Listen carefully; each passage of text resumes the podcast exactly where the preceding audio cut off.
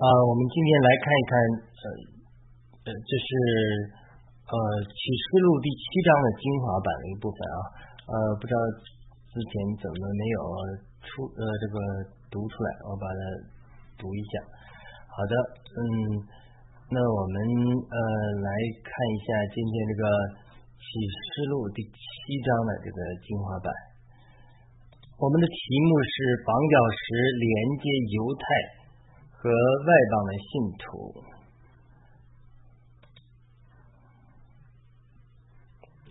呃，你等一下，看这个这个怎么回事？摄像头怎么模糊啊？嗯，现在好了。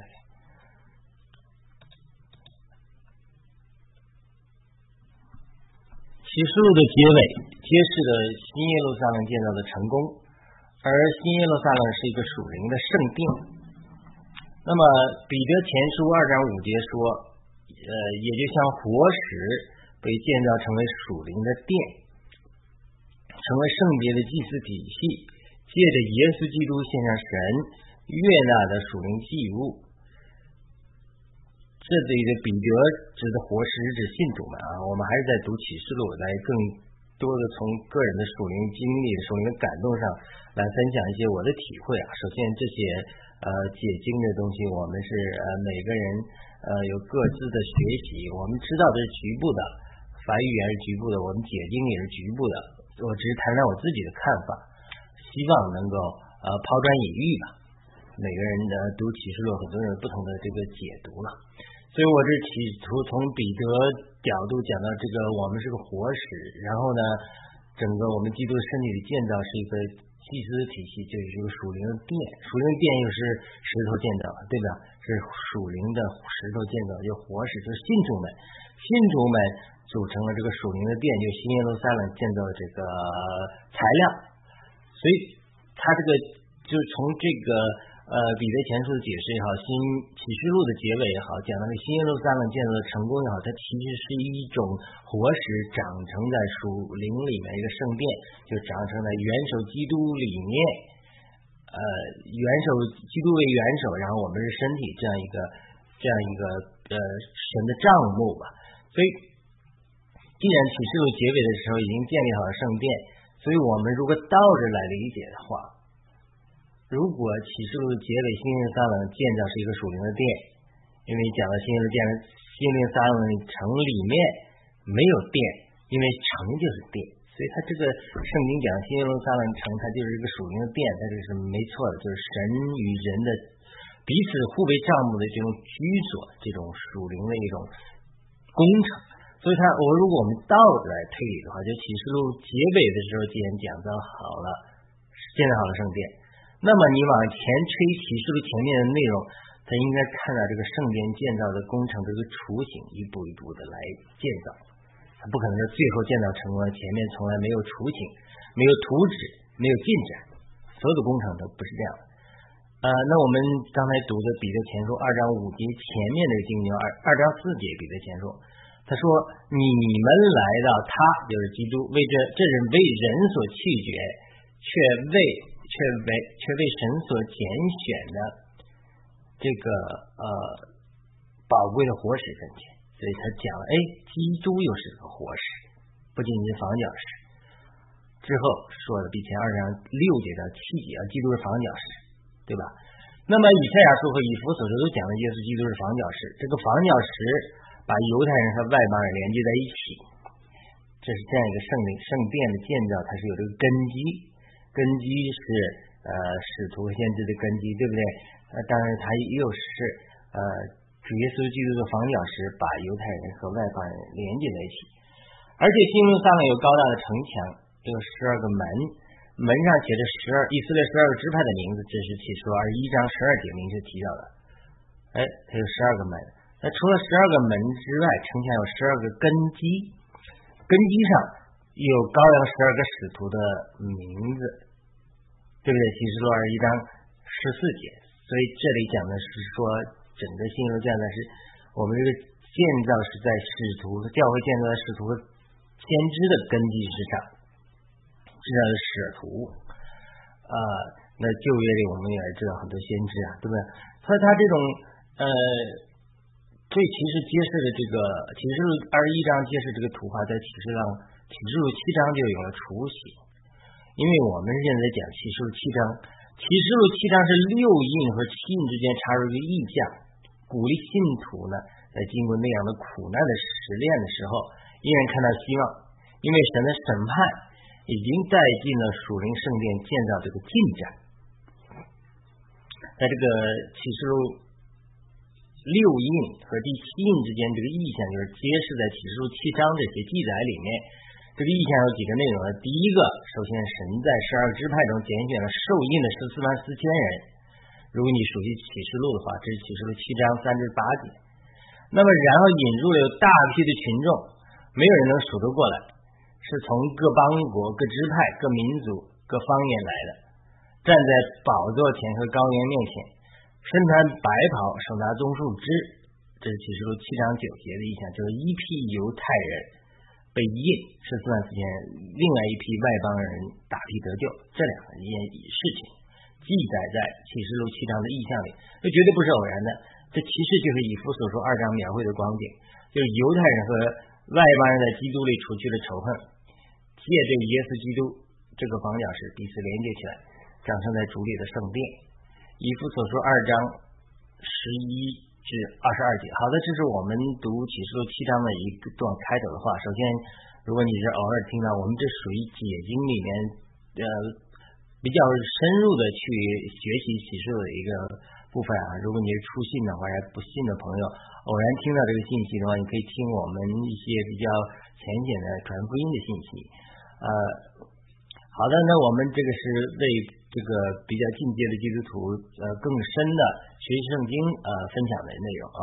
好的，我们看第一个点，我们要熟悉启示录的这个整体的属灵结构。那么启示录的整体的属灵结构是怎么样的呢？我我们要要看一看，就启示录它有个整体的这个属灵结构。读圣经，我们最大一个难处就是走进森林里找找不到路了，就迷路了。比如我们去森林散步的时候，小径散步的时候，它都有路标的。但是呢，我自己的体会就是，哎，你是否熟悉它这个阅读路标？比如蓝色的路标代表什么意思？黄色路标代表什么意思？箭头是吧？是指向哪里？你你要熟悉阅读这些路标，才不至于迷路。但如果你不仔细熟悉和记录这些路标，其实去森林散步的时候还是会迷路的。所以我们读圣经的时候，特别是读启示录。这样非常难懂的书卷的时候，也常常会犯同样的错误，就好像走到森林里一样迷路了。其实圣经里也有很多好像森林小径一样，其实随时给我们放置了很多路标的。但是有的时候，如果我们不会阅读这些路标，或者这些路标被淹没了，我们需要去发掘出来。所以我们读圣经的时候，我们就需要圣灵的帮助和在灵里这种被提升的经历，就是灵里的高度能被提升。从更高的角度、更高的属灵的角度、呃，勇士的角度来看这些问题，才能找到这样的路标。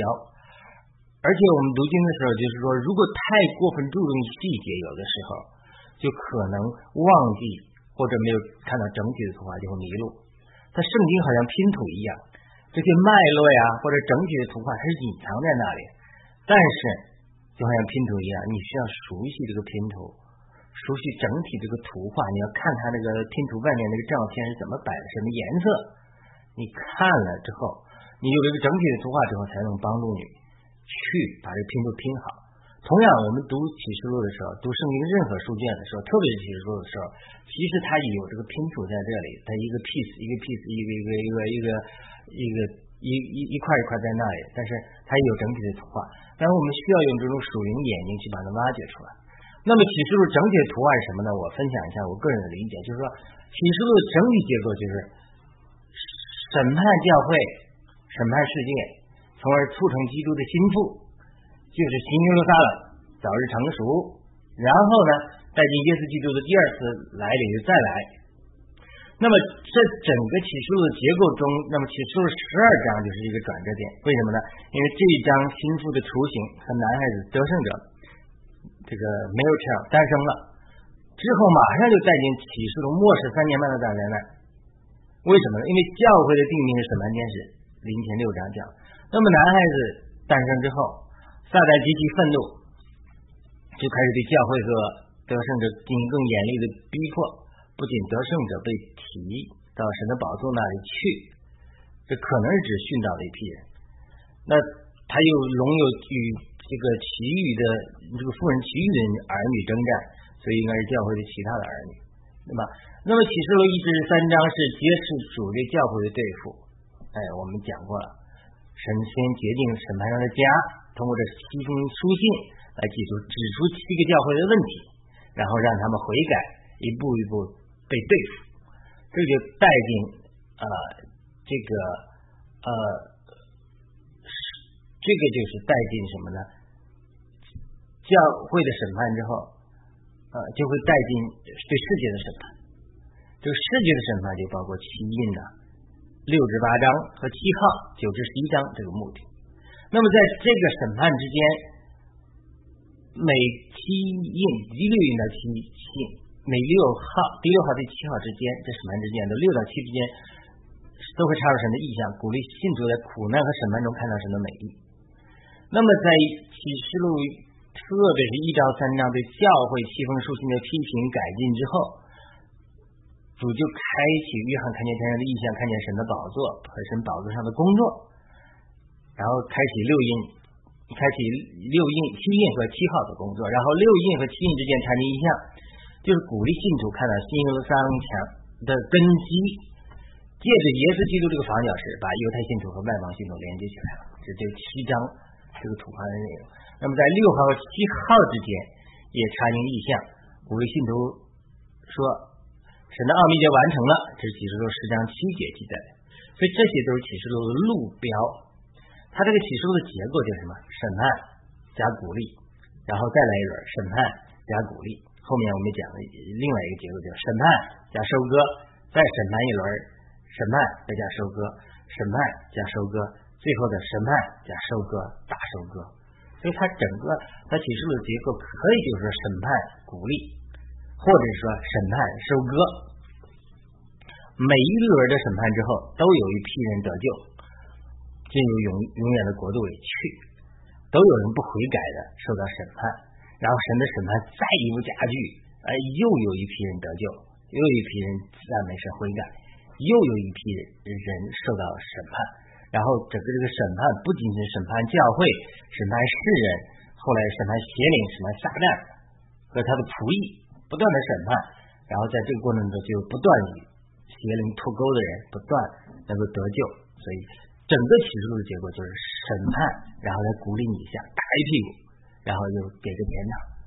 说有希望。其实这些苦难来临都是为了这个目的，让人得救，让人悔改。所以审判不是目的，审判是一个呃工具，目的是让人悔改、收割，让迷失的羊回到天家。这是这这个整个启示的结构，就是审判、鼓励或者审判、收割。所以它整个启示录它这个结构是这样。你你仔细去看启示录，整个都是这个结构。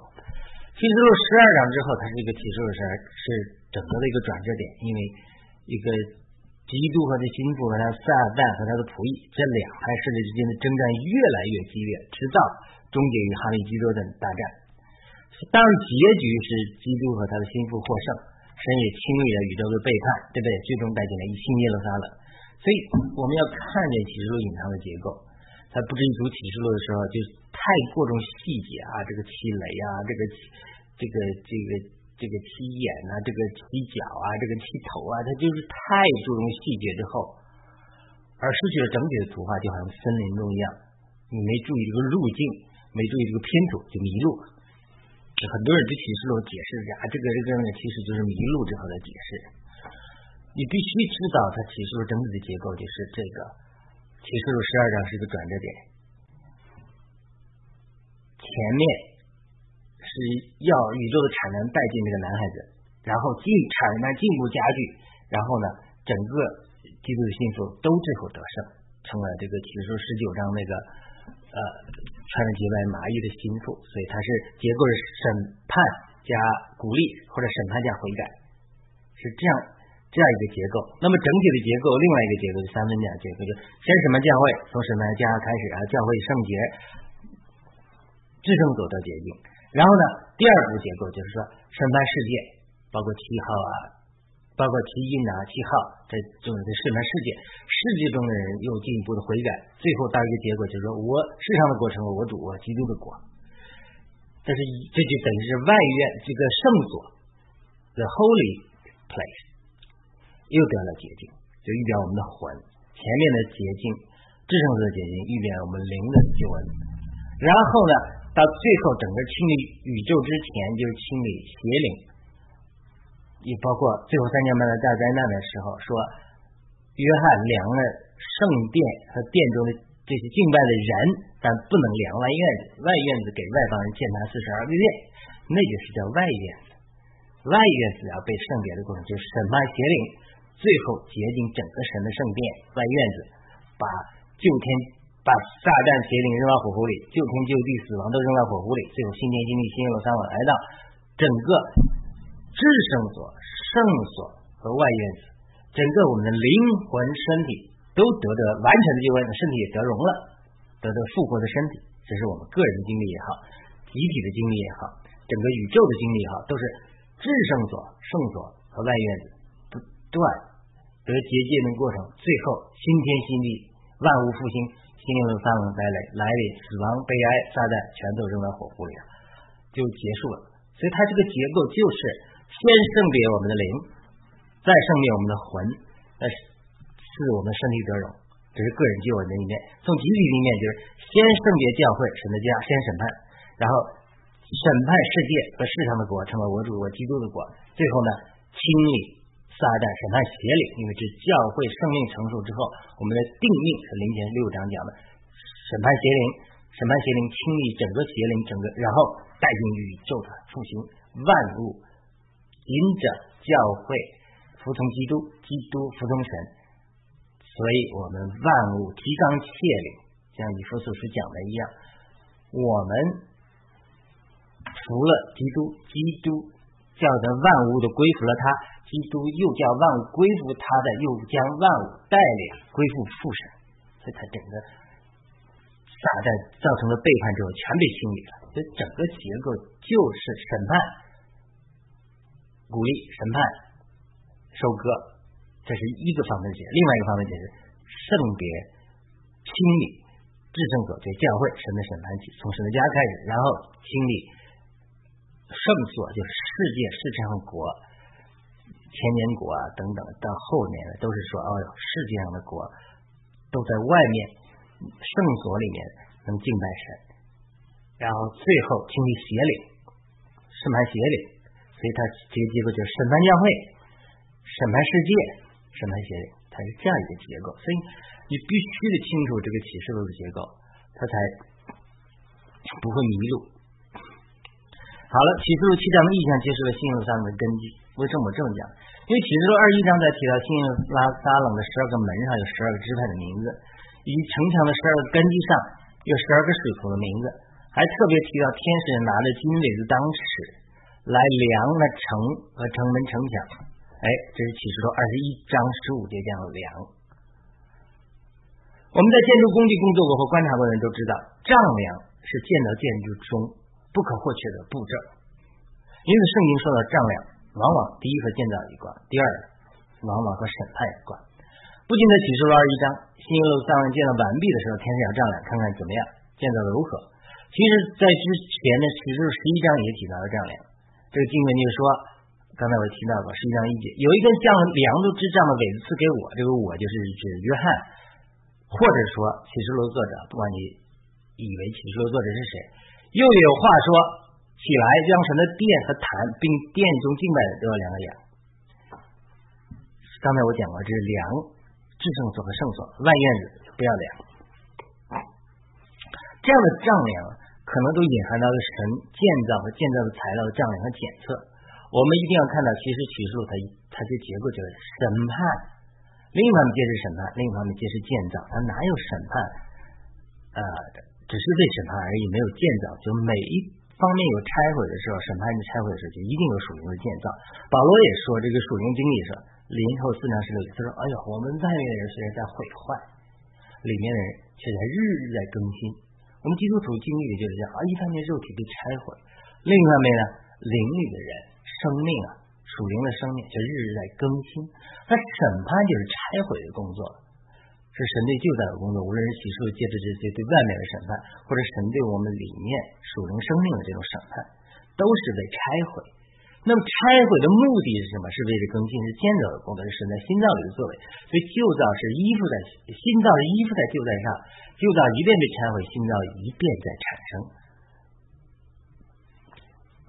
所有的这种植物都是这样的，它这个种子它没有发芽之前，你把种子弄碎了，它也或弄弄死了，它也不能发芽。它一遍旧造在不拆毁。一粒麦子在死掉，那另外呢，许多的麦粒借这个麦子就在呃成熟出来，它都是这样一个拆毁和建造同时进行的过程。虽然圣经最后提到新耶路撒冷由神那里从天而降，这启示录二十一章二节，这绝不意味着说神在地上他没有说建造新耶路撒冷的工作一步步的建造，只是说有一天就蹦从天降下来，不是的，就好像巴路西亚这个词，它。有两方面的意义，一方面讲公开的来临，耶稣基督从天而降；另一方面，它又是从在信徒中隐藏的显现，也叫巴鲁西亚。所以巴鲁西亚有公开的来临，也有隐藏的显现的一面。它隐藏的显现就好像彼得后书一章十九节，它的显现像晨星一样，是对这些在黑暗中盼望神的光明的这种显现。同样，新约撒冷见到也是两一两方面，一方面它是从神那里从天而降。另一方面，它也是在我们心头里面建造，就是彼得所说的，彼得前书二章五节说的，也就像活石被建造成为属灵的殿，对不对？他那里讲，基督是房角石，你活石，基督也是活石，所以拆毁呢是为了建造，建造中又有拆毁，它是一个彼此呃配搭的一个过程。所以建造和拆毁就是这种启示录两条主线，其实和我前面提到的审判啦、加鼓励的结构是一样的。神的工作绝对不仅仅是拆毁和审判，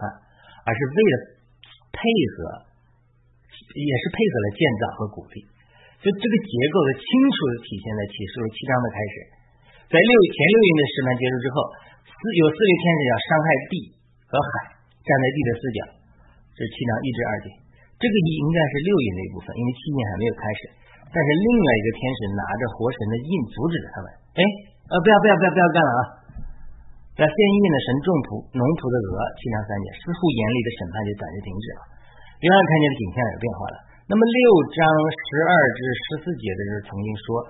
羔羊揭开六印的时候，揭开第六印的时候，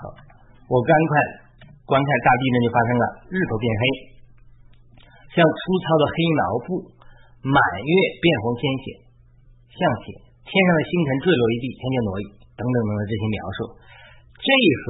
主耶稣在马太福音二十四章描绘的末日是一样的。那个时候，主耶稣回答门徒说：“末日是怎么样呢？等那些日子再慢一过去，日头就变黑了，月亮也不放光。”众星要从天上坠落，天势都要震动。这是马太福音二十四章二十九节。然后马太福音二十四章二十一节，主耶稣说：“如果那些日子不消减啊，凡属肉体的人没有一个会得救的。但因选民的日子，那些日子必要消减。”然后马太福音二十四章三十一节说：“他要差遣天使用号筒的大声，叫他的选民从四方，从诸天的这边到诸天那边都聚集了来。你看。”这里主耶稣的话，马太福音二十四章的话，对七书七章意意象就提供了最好解释。首先，拿神的印的天使叫停了四位要上海地和海的天使之后，启示录七章就没有继续记载这四位天使如何上海地和海。或许如果他们不被叫停的话，正如耶稣所说的，可能这个地和海就要被毁灭了，没有一个人会得救。因为选民的缘故，神的恩典消减了这些日子，所以他这里面起诉七章。伤害地和海的天使被叫停了，所以他的确是神啊怜悯，让他们不要再进一步毁坏了。所以呢，另外天使的号动，吹响召集犹太人回归和七印开启的七号，无不巧合。马太福音二十四章讲的是那个号筒要吹响，将神的选民用四方召集来。哎，这里启示录就开始提到七号，这个不是偶然的。啊，启示录七章只是提到以色列子孙中受印的有十四万四千，但是他们回归或许是在七号中，这是七号刚刚开始陆续发生的。这是受印中间没有但支派，但是启示录二十一章或许但支派的最后恢复了，因为那里包括了十二个支派中的但支派。关于这个问题，我们在这里呃不详细讨论啊，就是但支派的。但是我相信，就是号筒吹响之后，以色列人从全世界各地的回归，它是一个陆续的过程，它不是说哎一天晚上就完成了事情。所以我们再次回到这个启示录主题，就是审判加建造，或者我们讲的审判加鼓励也好。审判不是目的，只是手段，目的是让人们悔改，并且召集神的选民回来。神的选民包括犹太人，当然也包括外邦各民族、各邦国得救的人，他们和犹太人一起被耶稣基督这个房角石建造成为圣殿的根基。好了，我们讲另外一个焦点，基督是房角石，要把外表外邦信徒和犹太信徒建造起来。基督不仅是救赎的羔羊，而且也是神建造的设计师和建筑师。在希伯来书十一章十节提到亚伯拉罕的时候说，因为他亚伯拉罕等候那就有根基的城，其设计并建筑者乃是神。我相信这个城呢就是启示录提到的新耶路撒冷。那么谁是建筑的材料呢？作为属灵的建筑来说，我们得救的人就是活石 （living stone） 来建造成了这个属灵的殿，而犹太人也是这个建筑的活石。当他们拒绝了基督的时候，基督就成了连接犹太人外邦人的房角石。使徒行传四章十一节说：“他是你们匠人所弃的石头，已成了房角的头块石头。”你参考马太福音二十一章四十二节。那么房角石的说话多次在圣经中被提到，包括以赛亚书二十八章十六节。这些这个经文也说，所以主耶和华如此说：看到我在西安放一块石头，是宝贵的房角石，作为稳固的根基，信靠的人并不着急。这里所说的房角石应该是指基督说的，它应该是指的一个属灵的建筑，因为耶稣基督并不是一块属物质的石头，而是一个灵磐石。灵磐石就是基督。这是我引用林前十章四节的话，说到基督是灵磐石，以以色列人随行的灵磐石。这里说的属灵的磐石，而我们是属灵的活石，我们一起建造成在主里的圣殿。这个东西，哎呀，怎么讲呢？这种一个主观的图画帮助我们理解。我在一个异梦中看到一个姊妹的那个天堂的房屋，它那个墙啊。怎么讲呢？它是有生命的，它是一堵墙，它家院子的墙是一堵墙，但是呢，它就是又是葡萄树长到这个墙里，和这个墙成为一体，它又结满了累累的葡萄树的果子，所以，所以它这种这种天堂的这种建筑，它是有生命的。很多人有天堂见证说，哎呀，连天堂的小草啊、花啊都会说话啊。这个我没有亲自。呃，也就是天堂的草花对口话，但是我看到天堂的那种建筑，它是活的，在这个它这个活的这个姊妹经历一个难处的时候，神给我一个异梦，看见她在天堂的建筑多么美丽，我分享给他之后，她非常感动啊。呃，它这个墙壁是葡萄树长成的，又是墙又是活的，那么它的门口的这个墙壁上呢？有一个小开口，打开之后是个音乐盒子，就能里面播出音乐。所以它这种，它这种属灵的建造，它这种连我们天堂的房子，它是有生命的。这个东西我们只有在天堂之后才能理解，就是完全和我们想象的不一样。他就是说，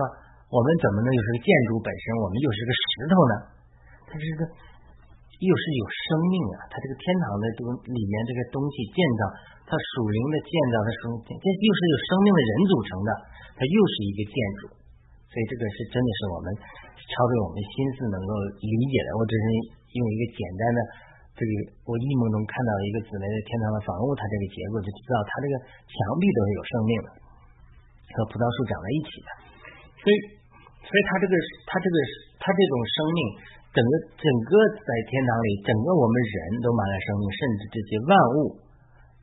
连建筑都是有生命。所以这个东西，呃，真的是，呃，我们需要打破我们心思的局限，来理解这个所谓的新六三冷建筑，为什么属灵的磐石、属灵的活石建造出来一个属灵的圣殿，又是我们这些活人，又是可以移动，又是又是一个真实的个体。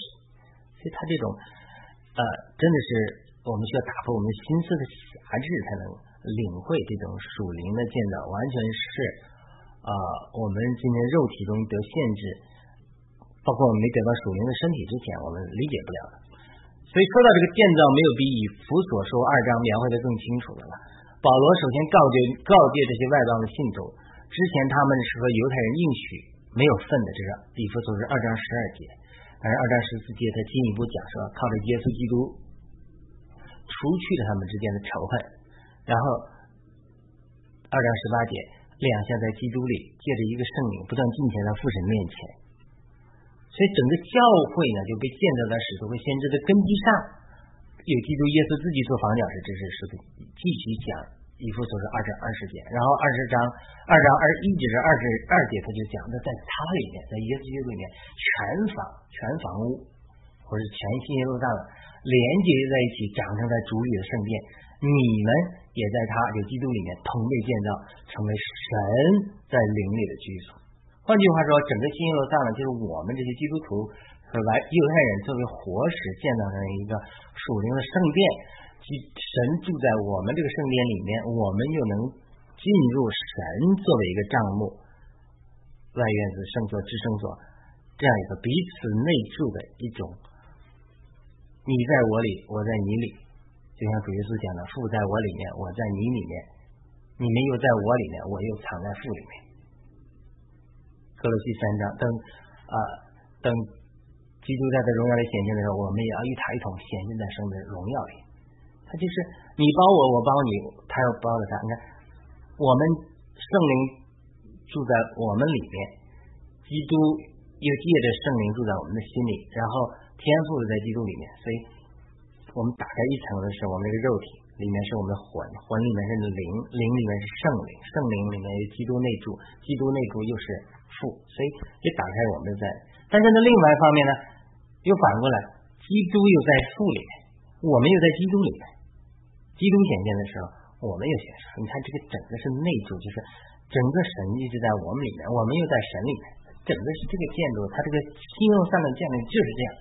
就是我，如果我们进进了新耶路撒冷城里，我们一直往里走，一直往里面进入，进入最后，哎，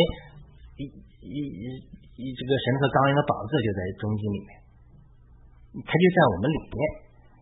你新耶路撒冷的中心就是神和羔羊的宝座。那那如果我们进到神的羔羊宝座里面，我们又发现。我们又与基督一同藏在神里面，这就是真的是一个属灵奥秘，就是神可以无限大，整个宇宙超过这个宇宙还要大的宇宙天堂，都是天赋贯彻一切，超越一切，又充满一切。我们就在基督里，基督在神里，我们生活在神里面。另外呢，神又可以无限小，无限小，住在我们的心灵里面。所以，他这个是就一个。呃，这种其实我们今天基督徒活在地上，其实我们就活在一个新耶路撒冷的这种雏形里面，就是基督神无限小。只要我们内住内省，往心灵里祷告，我们就能借着耶稣基督的血，坦然无惧的来到至圣所面前。现在至圣所就在我们灵里啊，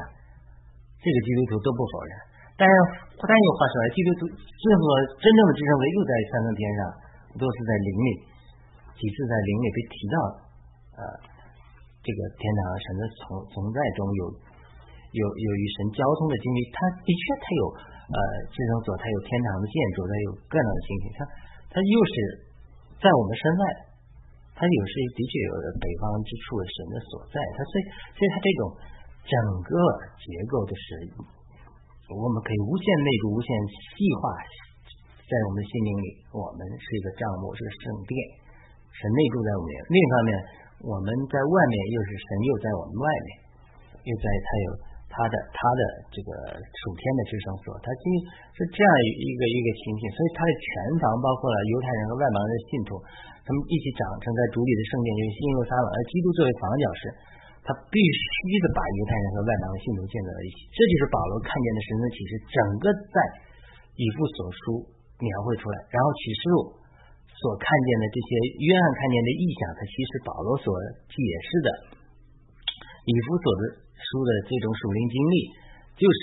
约翰在启示录看见意象的一个属灵注解，所以我们必须借助保罗所看见和得到的启示来理解启示录的意象。如果我们不能理解保罗所释放的真理，特别以弗所书讲的这种建造的真理，或者对保罗所释放的这些建造的真理不熟悉的话，你会有很大的难度，限制你理解启示录，因为圣经。是不同的人写作的，但是却同的一灵圣灵感动，所以我们必须把圣经当做一个整体来看。就是很多人或者我们很多的时候读圣经、读启示录的时候，都是只言片语的在读，太注重细节之后，就好像西医、西医或西方科学一样。我们需要有这种 holistic view 整体的 view，不仅从启示录整体的这种观念，甚至从整个圣经。不同的使徒得着的整个的神的启示的角度来看神的建造，这个在地方教会讲神的建造非常多，对我有很多的帮助。所以，呃，很可惜的是，很多其他华人教会对神的建造这一块这些真理，特别对地方教会神界的地方教会，呃，启示这些真理是学习不够的，因为很多人误会了地方教会的这种教导，甚至被。呃，污名化，他很多人对他地方教会神界的地方教会启示这个神的建造这些真理认识不够，学习不够。我还是建议有机会去看看地方教会，呃，教导的这些神建造的一系列的真理，它是非常值得学习的。好的，那么我们读最后一个小点，就启示录七章根据的建造是带进第七印和第七号的必须，七印和七号都是审判。当然，我前面讲过了，审判它是为了什么？它是为了建造服务的。经历审判是对我们的旧造，对付我们的旧造。但是产生的却是新造。当新造没有完全产生的时候，或者还没有相当的雏形、不成熟的时候，对基督教的审判是非常有限的。它是一步一步来的，因为我们需要旧造来供应我们天然的生命和生存的需要，这也是一个属灵的原则。比如我们初信主的时候，圣灵会给我们一点点悔改的感觉。但是不是一次彻底光照你所有的问题，而是随着你属灵生命一步一步的成熟，才逐渐光照更多。哎呦，我们需要对付的属灵的罪和属灵的问题。经历过这种属灵生命长大的基督徒都明白这个道理。在旧约中，神也是这样定规：神一方面命令以色列人把迦南仇敌都赶尽杀绝，另一方面又告诫他们不要一次把迦南人都赶尽杀绝，免得野兽多起来害他们。生命第七章二十二节，所以他这里就是这个接受这属灵真理，就是说以色列需要繁衍增多，而才能逐渐把迦南人赶尽杀绝。迦南人预表我们的肉体和旧造，他们还有一些作用啊。在这里，迦南人就至少可以抑制野兽的增加，在属灵上也是如此。我们肉身的生命还给我们属灵的新人发展提供一个躯壳。我们只有到了天堂或者获得荣耀的身体之后，才能脱离肉体的限制。那么，在我们体被体或者到天堂之前，我们需要这个身体，旧造的身体。虽然说你对身体多么不满意，我们无法脱离肉身的身体，但是在属灵的经历上，我们却可以对经历神对我们旧造肉体 （flesh） 不是 body 身体的审判，对我们肉体肉 flesh 就是属肉的身体的这种审判，我们在灵里经历上。可以经历给肉肉体价值的脱离，我们属于上越经历生命的成熟，我们越能脱离 flesh 的辖制，我们还无法脱离这个 body。所以，但是对于对于肉体的对付，也是需要一个人看一个人属灵的成熟的程度。比如在地方教会，他早期讲的尼特生举行古领训练啊，帮助弟兄姊妹生活肉肉体啊，在生命上。属灵上更加成熟啊。有的人问一些问题，就是非常坦诚、坦诚的，毫不留情面的、公开的讲出他们的属灵问题；而有的人问一些问题，好像并没有这么严厉指出他们，甚至称赞他们。大家就觉得奇怪，问他为什么？大概意思就是说，我这是呃 paraphrase，就是说每个人属灵生命程度不一样，有些人他属灵生命程度比较成熟，他一些批评的话可以帮助他生命成熟；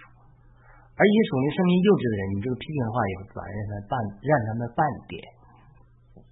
这个故事很好的说明了这个道理，在任何对个人的批评啊，或对任何的旧造进行严厉审判之前，他必须这个人呢，或这个这个旧造在生命上、心脏上啊有相当的建造，或这个人能承受得住批评。这就是我为什么说启示录八章之后要开展七印和七号，就是更加严厉的审判。而在这之前。如果没有相当的属灵建造，或这个人的分量承受力不行，神不会带来进一步的更严厉的审判。换句话说，更严厉审判是基于启示录七章启示的意象，就是基督这个房角石的连接下，已经一定程度上把犹太人和外邦人建造起来，为这个属灵的圣殿打下了一个坚实的基础。那么这样的教会才能承受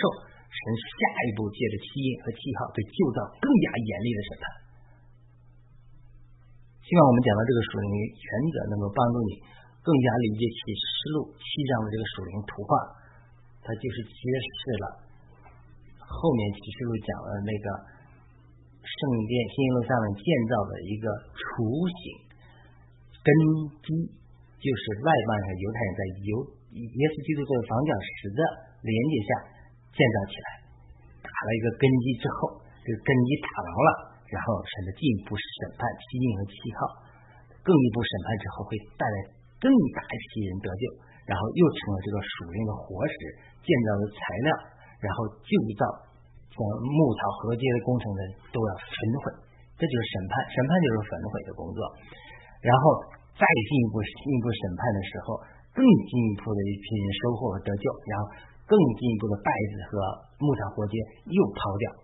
一批一批的建造。一批一批的审判，渣子除去，金金留下，最后到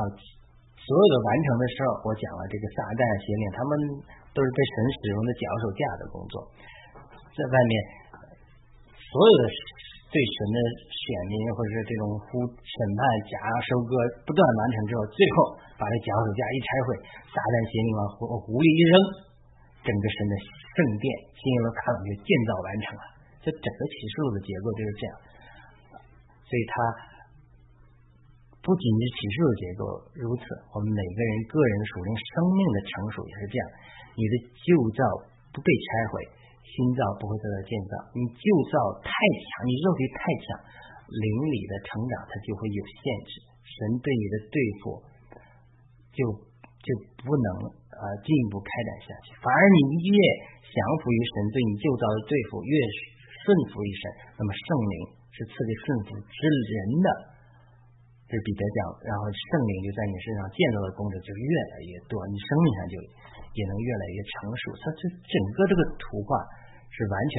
符合个人的属灵经历，也符合整个启示录的这个呃属灵结构。